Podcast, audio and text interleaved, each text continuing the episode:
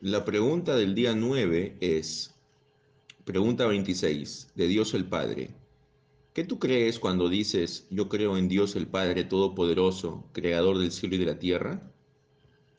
La respuesta es que el Padre Eterno de nuestro Señor Jesucristo, quien de la nada hizo el cielo y la tierra, con todo lo que hay en ellos, quien de la misma forma sostiene y gobierna por su eterno consejo y providencia, es, por causa de Cristo su Hijo, mi Dios y mi Padre, en quien yo confío y no tengo ninguna duda que Él me proveerá con todas las cosas necesarias para mi cuerpo y alma.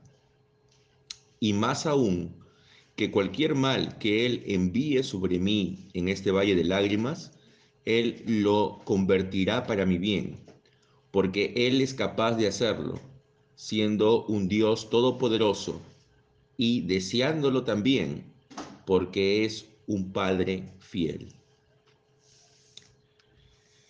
Aquí está indicando que nosotros creemos en Dios. Y esto es diferente de creer que existe Dios. Creer que existe Dios es creer que una cierta persona es Dios, de acuerdo a todos sus atributos. En cambio, creer en Dios es ser persuadido que Él hará todas las cosas atribuidas a Él para mi salvación por causa de su Hijo. El nombre de Dios es aquí tomado esencialmente por Dios el Padre, el Hijo y el Espíritu Santo porque la frase yo creo con la partícula en está referida de la misma manera a todas las tres personas de la divinidad. Creer en Dios el Padre, por lo tanto, es creer en que Dios, quien es el Padre nuestro Señor Jesucristo, y creer que Él es además mi Padre y que como tal tiene un afecto paternal hacia mí por causa de Cristo en quien Él me ha adoptado como su Hijo. Yo creo en Dios el Padre, todopoderoso. ¿Por qué es todopoderoso? Porque Él es capaz de cumplir lo que Él desea. Porque Él puede cumplir todas las cosas por su simple mandato y sin ninguna dificultad. Él puede hacer todas las cosas que son indicativas de su poder. Alguien va a decir, pero Dios entonces, si puede hacer todas las cosas, también él puede mentir, él puede morir, o él puede deshacer lo que una vez ha sido hecho.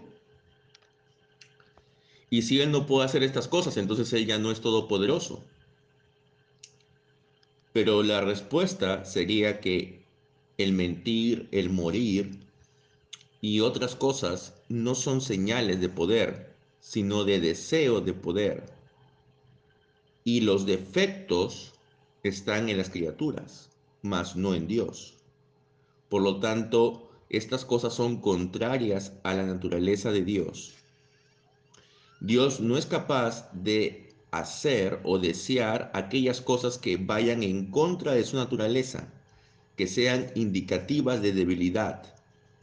Por lo tanto, el que Él no pueda morir ni que Él no pueda mentir, no es señal de que no sea todopoderoso. Ahora, también nuestro Señor es el hacedor del cielo y de la tierra. Esto significa que Él ha creado todas las cosas, que Él las sostiene y gobierna por su providencia que Él además me ha creado a mí y me ha hecho un vaso de misericordia para que yo obtenga salvación en Cristo y que por su especial providencia y gracia me ha llevado a esa salvación y que Él ha creado todas las otras cosas para nosotros, para que puedan contribuir a la salvación de la iglesia para la alabanza de su gloria. Creer en el Creador es creer que Dios me ha creado para que yo pueda contribuir a su gloria y que Él ha creado todas las otras cosas para que ellas puedan servir para mi salvación. Y esto lo que dice Primera de Corintios 3, versículos 22 y 23. El texto dice, ya sea Pablo o Apolos o Cefas o el mundo o la vida o la muerte o lo presente o lo porvenir, todo es suyo. Y ustedes de Cristo y Cristo de Dios. Entonces, todo Dios lo ha hecho para nuestra salvación, para que se pueda cumplir su propósito en nosotros. Ahora, hablando de la creación del mundo, hay cinco obras generales de Dios. La primera es la obra de creación, la cual está relatada en el libro del Génesis y que se nos ha informado que fue cumplida en seis días. La segunda es la obra de preservación, por la cual Dios sostiene los cielos y la tierra y todas las cosas las cuales Él ha creado, para que no caigan en ruina. La tercera es la obra de gobierno, donde por medio de su gran sabiduría Él dirige y gobierna todas las cosas en el mundo. La cuarta es la obra de restitución, por la cual Él en Cristo repara todas las cosas que estaban sometidas a corrupción por razón del pecado del hombre. Y la última es la obra de la perfección, en la cual Él trae todas las cosas a un final, pero especialmente Él libera y glorifica de manera perfecta a su iglesia. Ahora vamos a hablar de la primera obra, de la obra de creación. Y para eso nos vamos a hacer tres preguntas. La primera, ¿Dios creó el mundo? La segunda, ¿cómo lo creó? Y la tercera, ¿para qué fin lo creó? Dios creó el mundo significa de que produjo de la nada. El término mundo es usado en las escrituras en cuatro significados diferentes. Puede significar la estructura de todo el universo, comprendiendo el cielo, la tierra y todas las cosas que hay en ellos. Puede significar la concupiscencia mundana.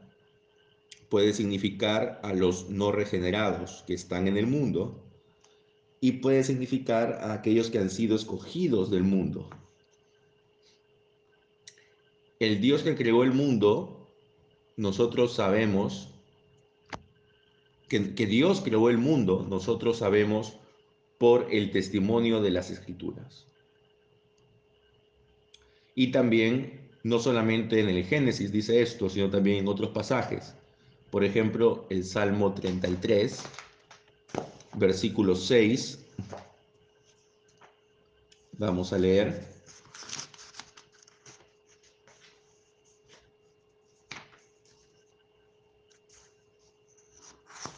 Salmo 33,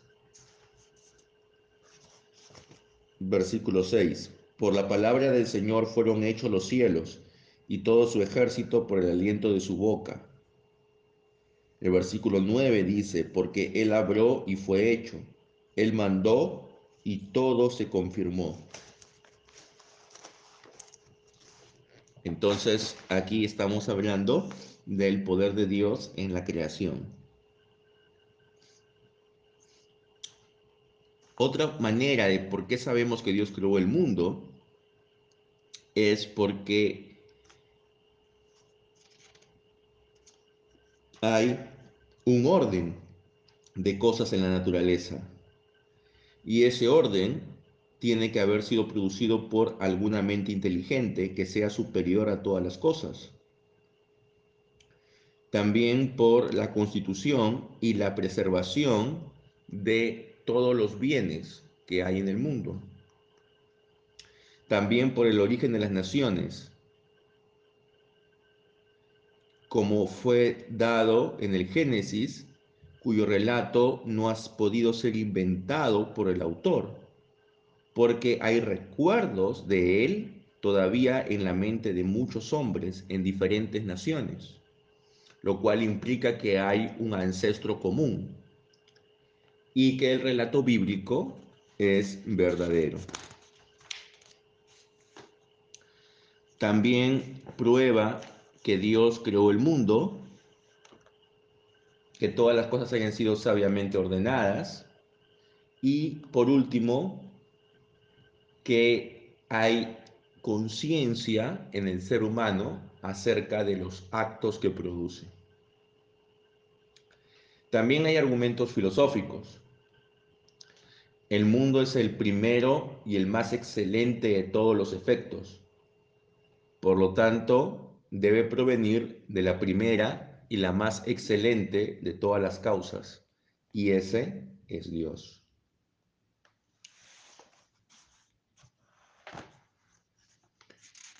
El poder de Dios es ciertamente suficiente, que Él puede preservar en el mismo estado, cambiar o reducir a la nada aquellas cosas que Él ha formado o que Él produjo de la nada. Entonces, el que creamos que Dios produjo de la nada el mundo, no de alguna sustancia primigenia que era de alguna manera contemporánea con, la, con el origen de Dios, es una verdad bíblica. Dios creó el mundo por su poder, por su mandato, como dice el Salmo 33, 9. Ahora, ¿cómo Dios creó el mundo? Lo creó por medio del Hijo y del Espíritu Santo. Juan 1.3 dice que todas las cosas fueron hechas por Él. Génesis 1.2 dice que el Espíritu del Señor se movía sobre la faz de las aguas. Job dice que el Espíritu de Dios me ha hecho. Dios creó el mundo libremente, sin ninguna necesidad. Dios lo hizo por su simple mandato, palabra y, voluntad, sin ninguna fatiga o cambio en sí mismo, lo cual es la forma más alta de trabajar. Hay cinco tipos de operaciones o agentes en el mundo. Hay los agentes naturales, los cuales operan de acuerdo a la fuerza de su propia naturaleza, sin ninguna inteligencia o voluntad. Por ejemplo, el fuego, el agua, las hierbas medicinales, actúan por su propia esencia, pero no porque ellos en sí mismos tengan voluntad de hacerlo. Eh, en segundo lugar, tenemos otros agentes, los cuales, aunque son grandemente controlados por la naturaleza, sin embargo, tienen algún tipo de deseo o voluntad propia. Y aquí tenemos las acciones de los animales en general. En tercer lugar, tenemos los actos de los hombres, pero estos actos son según sus deseos e inclinaciones corruptas. Eso ya lo hemos visto cuando hemos hablado acerca de que el hombre en su caída es un ser eh, corrupto completamente, inclinado hacia el mal. Luego, en cuarto lugar, tenemos los actos de los espíritus buenos, a los cuales llamamos ángeles, quienes también actúan como los hombres, de acuerdo a la razón, pero son libres de corrupción. Y en quinto lugar tenemos el tipo de operación de acto más alto y más completo, el cual resulta de un entendimiento y de una voluntad pura y santa. Y este acto, que es el más libre, el más sabio, el más bueno, el verdaderamente infinito, del cual todas las otras cosas dependen de Él, estos actos solamente son propios de Dios. Dios creó todas las cosas de la nada.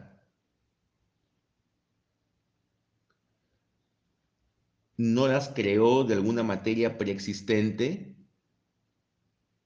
sino que todas las cosas fueron creadas por Dios en el mismo momento que Él así lo mandó. Dios creó todas las cosas sabiamente y muy bien. Hizo cada cosa perfecta de acuerdo a su tipo y a su grado. Todas las cosas eran muy buenas, según Génesis 1.31. Pero alguien diría, pero si Dios creó todo muy bueno, entonces ¿por qué existe la muerte? Y la respuesta es que Dios no creó a la muerte, sino que la muerte es un justo castigo sobre las criaturas por causa del pecado. Dios no creó el mal, sino que Dios creó el castigo. Dios es el autor del castigo, porque Él es el juez del mundo, pero Él no es el autor del pecado. Él simplemente lo permite. Dios creó el mundo no de repente, sino en seis días. Ahora, ¿por qué lo hizo de esta forma? Porque Él diseñó que la creación de la materia debería ser distinta de la formación de los cuerpos, los cuales fueron hechos de esta materia. Porque Él así mostraría su poder y libertad y porque él deseaba dar una exhibición de su bondad y providencia en darle a sus criaturas todas las cosas necesarias antes que ellos nacieran. Haciendo esto, él trajo animales sobre la tierra, pero previo a eso ya la tierra tenía plantas y pasto para que los animales pudieran comer. Y luego introduce al hombre dentro del mundo el cual ya encuentra todas las cosas necesarias para satisfacer sus necesidades y administrarlas para su comodidad. Dios crea todas las cosas de manera sucesiva y Dios crea no eternamente, sino en un tiempo cierto y definido. Hubo un tiempo en la historia en que Dios creó el mundo no es que Dios está creando todo el tiempo. Por último, hermanos, vamos a preguntarnos por qué fin Dios creó el mundo. Y el principal y último fin por el cual todas las cosas fueron creadas, especialmente los ángeles y los hombres, es para la gloria y alabanza de Dios. Vamos a leer Salmo 103, 22.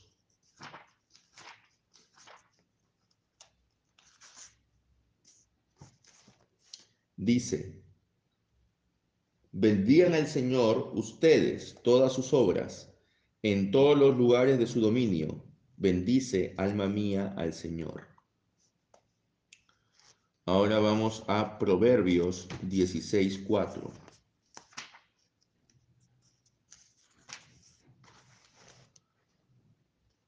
Proverbio 16.4 dice, todas las cosas hechas por el Señor tienen su propio fin, hasta el impío para el día del mal. Es decir, todo lo que Dios ha hecho tiene un propósito. Y el propósito es glorificarlo. Ahora, la manifestación, conocimiento y contemplación de la sabiduría, poder y bondad divina mostrada en la creación de las cosas es también un fin por el cual Dios creó el mundo. Porque si Dios tendría que ser alabado, era necesario que Él creara seres racionales, inteligentes, capaces de conocerle y que conociéndolo podrían alabarlo y honrarlo. Para esto nos vamos al Salmo 19.1. Salmo 19.1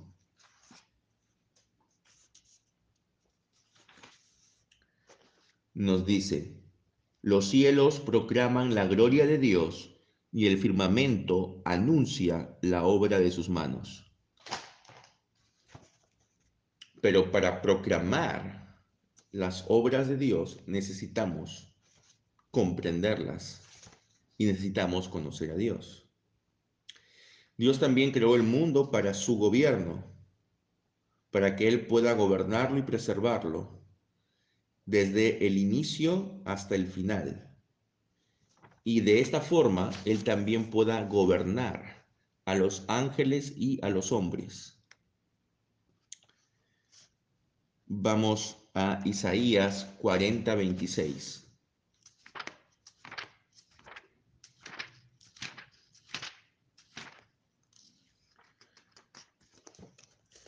Isaías 40, 26 dice, alcen a lo alto sus ojos y vean quién ha creado estos astros, el que hace salir en orden a su ejército y a todos llama por su nombre.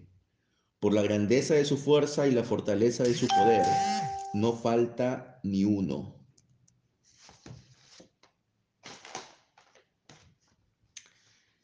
Entonces, la idea como dice Isaías 40, 26, es de que todas las obras de la creación dan cuenta de la grandeza y del poder de Dios.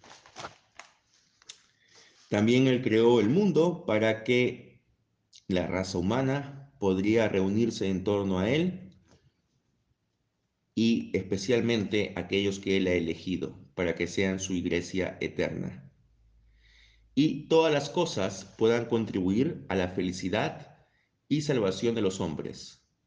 Cuando hablamos de esto, estamos hablando especialmente de los elegidos, y que ellos puedan ser ministros e instrumentos a través de los cuales Dios pueda ser alabado por medio de ellos, cada uno actuando en su propia y particular esfera. Es decir, Aquellos que se dedican a la música, alaben a Dios en la música. Aquellos que se dedican a la empresa, a formar empresas, alaben a Dios en la empresa. Aquellos que se dedican en la agricultura pueden alabar a Dios a través de su trabajo en el campo. Dios, por lo tanto, creó al hombre para sí mismo y creó a todas las otras cosas para el hombre que ellas puedan servirle y por medio de él también servir a Dios. Por lo tanto, cuando nosotros hacemos de las criaturas el lugar el cual pertenece a Dios, nosotros estamos quitándonos del lugar el cual Dios nos ha asignado. Dios nos ha asignado como administradores, como mayordomos de toda la creación, animales, plantas, minerales, ríos y mares. Y esto es importante, hermanos, porque hay actualmente una idea de endiosar a la creación, a la naturaleza. Hay un nuevo paganismo que está entrando, que habla de la madre naturaleza, que hay que darle ofrendas, que hay que respetarla, que hay que cuidarla. Y no digo que esté mal cuidar a la naturaleza, porque eso forma parte de la administración nuestra, pero no le podemos dar a la naturaleza un carácter semidivino, ni tampoco podemos eh, respetarla tanto que no podamos extraer de ella lo que Dios mismo quiere que nosotros extraigamos. Por ejemplo, hay personas que dicen que no debemos comer carne porque debemos respetar a los animales. Pero la palabra de Dios dice que debemos usar todo lo que ha sido creado para nuestro beneficio. Y parte de eso son los animales. Entonces, si alguien dice de que no debemos comer animales porque los animales también tienen derechos, al mismo, en el mismo nivel de las personas, estamos quitándonos a nosotros del sitial que Dios nos ha puesto y, estamos, y nos estamos poniendo al mismo nivel de los animales. Entonces, el uso de la doctrina de la creación del mundo es que toda la gloria pueda ser atribuida a Dios y que su sabiduría, poder y bondad puedan ser conocidos y reconocidos a partir de sus obras creadoras y que nosotros podamos quitar nuestra confianza de cualquier cosa creada y colocar nuestra confianza solamente en Dios, el autor y el dador de la salvación.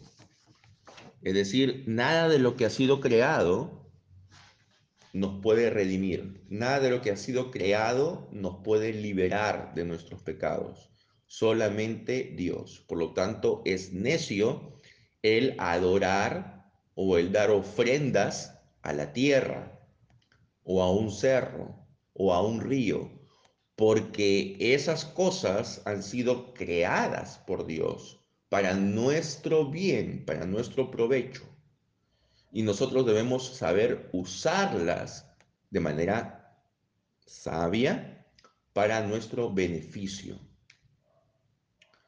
Entonces, no caigamos en la trampa de aquellos que dicen de que no podemos eh, comer carne, que no podemos eh, hacer uso, por ejemplo, de los minerales que hay debajo de la tierra. Podemos hacerlo, claro, de manera ordenada y de manera inteligente para, para no explotar demasiado estos recursos y que al final, dentro de algunos años, nos quedemos sin nada, ¿no?